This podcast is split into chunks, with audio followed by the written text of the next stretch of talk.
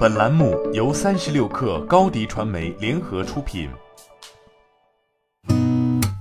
八点一刻，听互联网圈的新鲜事儿。今天是二零二二年二月二十八号，星期一。你好，我是金盛。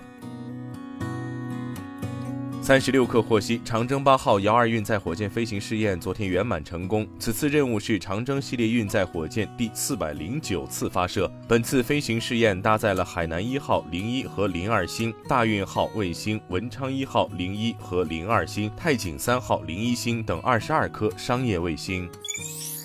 据新华社报道，随着北京冬残奥会的临近，国家游泳中心近日进入冬残奥会转换阶段。冰立方已经开始变身成为冬残奥会轮椅冰壶场地。目前场馆的形象景观标识大部分都已经完成转换，各处形象景观上的雪融融替代了冰墩墩，包括运动员通道、更衣室等区域已完成冬残奥会模式的转变，各种无障碍设施一应俱全。场馆媒体中心也进行了针对性的改造升级，方便部分轮椅记者进行采访工作。据 IT 之家报道，华为 Harmony OS 2.0图库现已开启11.0.16.430版本重测，活动时间为2月26号至3月4号。华为图库支持自动智能分类管理照片和视频，可智能识别并推送用户生活中的精彩时刻。开启云同步服务后，华为图库可自动同步照片和视频，并支持在其他华为设备同步查看。据 Digitimes Asia 发布的二零二一年亚洲供应链一百大市值调查报告，半导体产业与汽车制造业在亚洲供应链前百大中超过半数。二零二一年亚洲半导体产业表现亮眼，稳居产业市值龙头，半导体产业总市值高达一万一千五百六十九亿美元，比前一年成长百分之三十六点三。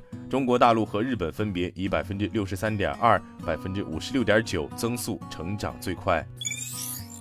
据新浪科技报道，昨天上午消息，关于苹果 iPhone 十四新手机的传闻越来越多，尤其是刘海方面。此前有报道称，iPhone 十四将放弃刘海，取而代之的是打孔设计。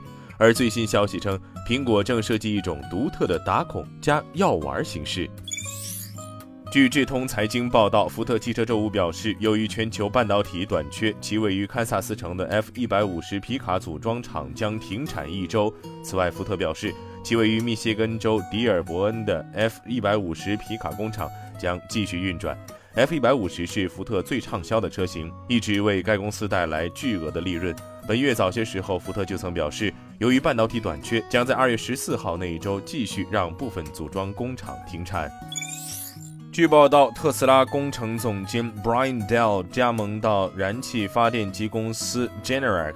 Dell 于2016年开始在特斯拉担任高级经理，并迅速晋升为工程总监，负责电子固件集成和测试。Dell 在 Generac 担任工程副总裁，领导清洁能源部门。此次招聘对 Generac 来说很重要，因为它的主要业务正受到特斯拉的威胁。今天咱们先聊到这儿，我是金盛八点一刻，咱们明天见。